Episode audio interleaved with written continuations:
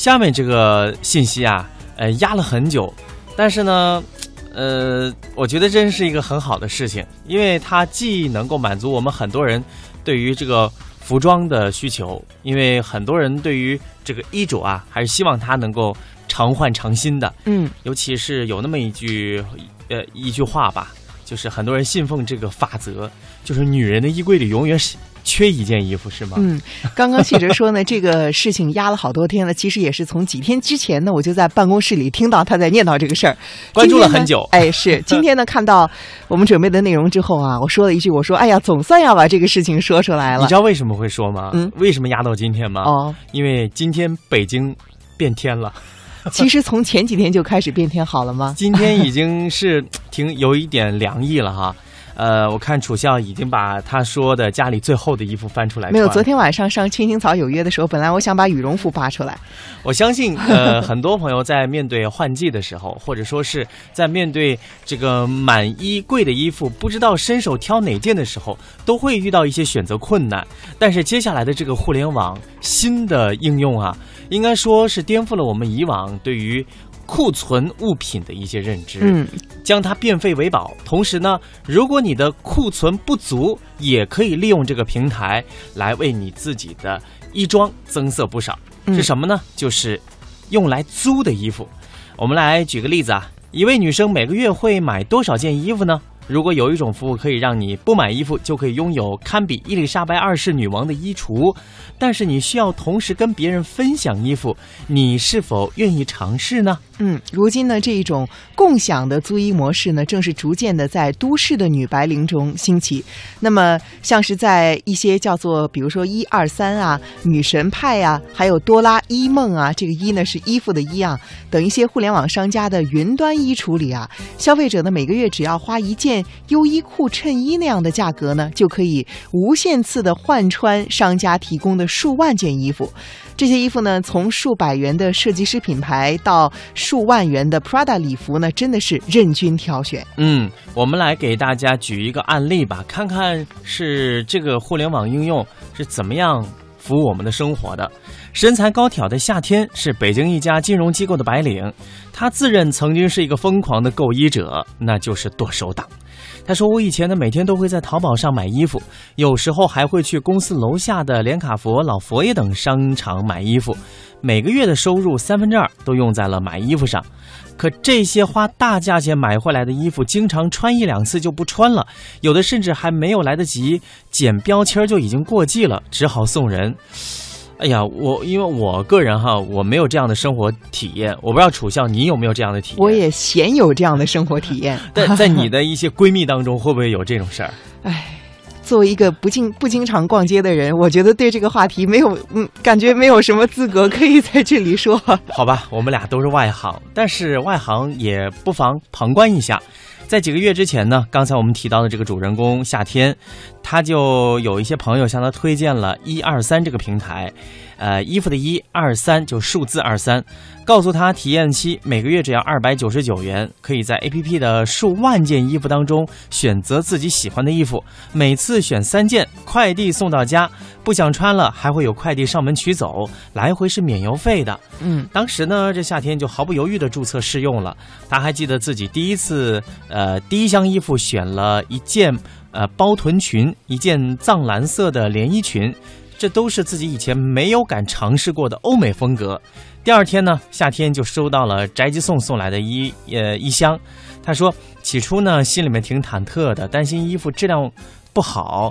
或者是怕它不卫生。但是打开衣箱那一刻啊。他感觉自己这一次选择没有错，因为他说白色的压模硬纸箱打开之后呢，三件衣服叠得整整齐齐，用白色的包装纸裹着，上面还系着黑色的蝴蝶结缎带，格调很美。呃，衣箱里放着的问候卡片已经和印好的返回地址、快递单，让夏天觉得自己是收到了一份用心包装的礼物。嗯，都说这个时代啊，谁能够重视用户体验，谁能够走心，谁就能够得到用户的回馈。嗯，所以说，使用了一两次之后呢，夏天也就购买了一二三的一个长期会员。他说啊，自从用了一二三这种共享的这种租衣的模式呢，我再也没有在淘宝上买过衣服，在商场呢也只是赶上打折，遇到特别喜欢的才会买。他说啊，现在呢买一件衣服的钱可以穿一个月，实在是太划算了。而且呢，这个软件就像是天使一样，拯救了我的购衣综合症。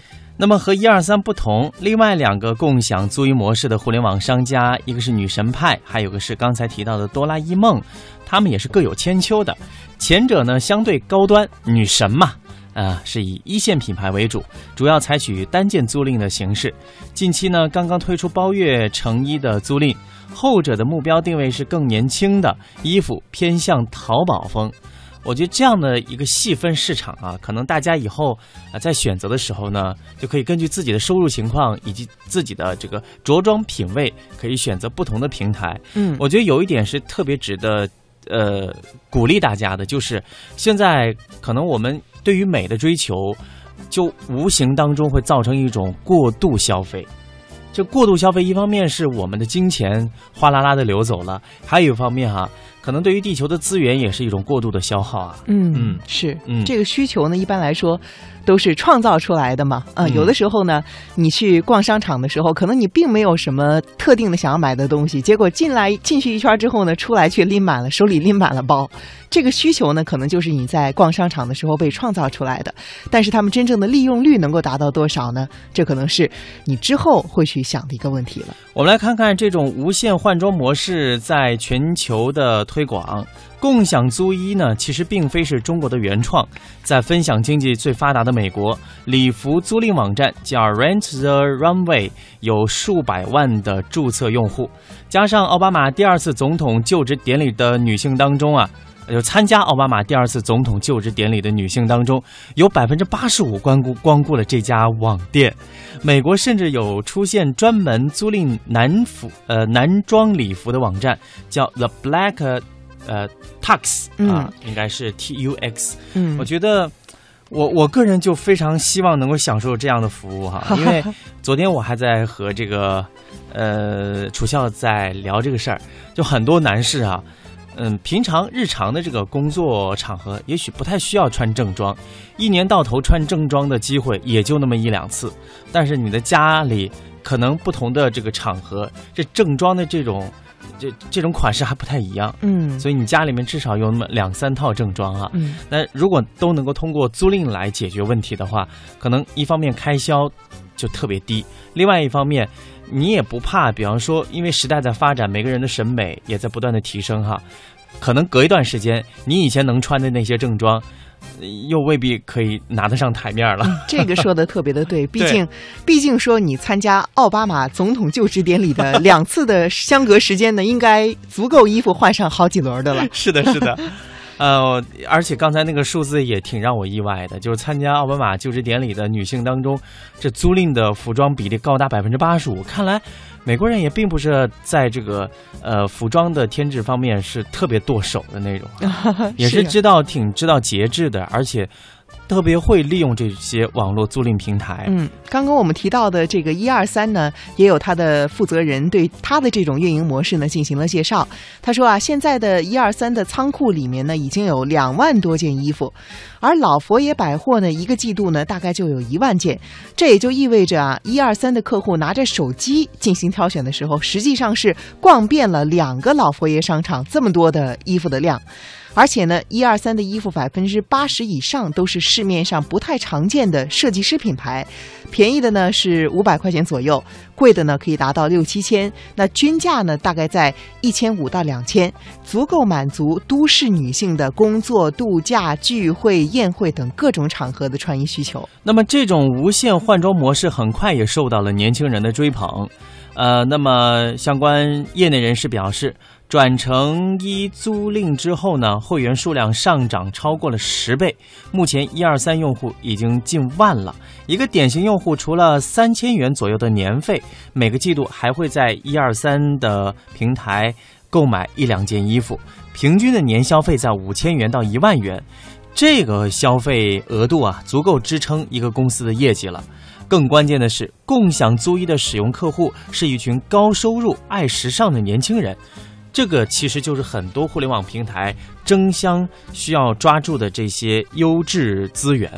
呃，那么这个人群呢，也让这个呃这个团队帮客户省下了买衣服的钱，相关的服务吸引的反而是消费能力很强的人。原本担心租衣影响租赁的零售的服装品牌，很快也发现了共享租衣是一个让品牌接触到潜在客户的直接渠道。哎，我觉得这个我特别能够体会到哈，就是以往可能你不太敢于尝试的一些服装，你通过租衣的模式。先让自己体验一下，看看自己是不是能够驾驭的这款服装。呃，如果说这种设计你觉得有自信了，你反而会花钱把它买下来。嗯，是。比如说呢，北京有一家公益组织的负责人叫做 Taylor，他告诉记者说啊，他在一二三上呢就选择了几个他之前从来没有接触过的风格，因为太喜欢。结果呢，他在送来的这十多件衣服里面已经买下了四件。